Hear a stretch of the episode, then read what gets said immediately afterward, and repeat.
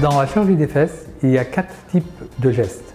le premier geste, c'est injecter l'acide hyaluronique dans les fesses pour les augmenter. Deux, utiliser la graisse de la patiente elle-même pour affiner une zone qui est à affiner, à sculpter, pour l'utiliser pour repulper les fesses ou les seins ou d'autres, une autre zone. La troisième, c'est utiliser les implants. Comme pour les prothèses mammaires, on peut utiliser des implants pour les fesses en gel de silicone.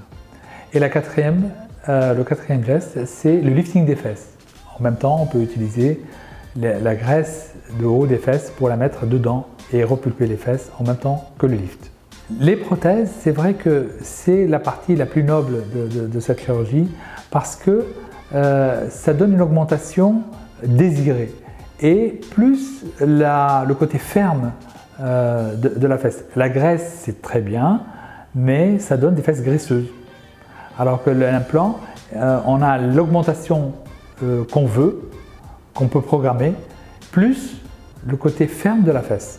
Autant la chirurgie des seins s'adresse principalement aux femmes, ici cette chirurgie s'adresse aussi aux femmes, bien sûr, en majorité, mais il y a des hommes qui font appel à cette chirurgie. Les consultations avant l'intervention, généralement, elles sont au nombre de deux. La première consultation, c'est juste une prise de contact, on, débrouille les grandes lignes, euh, pourquoi la patiente vient pour cette chirurgie, quelle est sa motivation, est-ce que ce n'est pas un caprice, comment elle a fait son cheminement pour trouver le chirurgien. Et là, je lui explique les avantages, mais surtout les risques, les complications, qu'est-ce qu'elle doit euh, s'attendre en termes de, de soins post-opératoires, etc.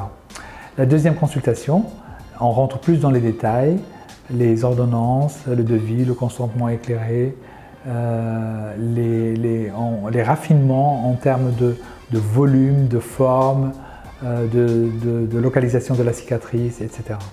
En post-opératoire, moi je demande toujours à la patiente de porter un, panty et des bas de contention et, je lui demande par précaution d'être debout allongé sur le ventre pendant deux semaines.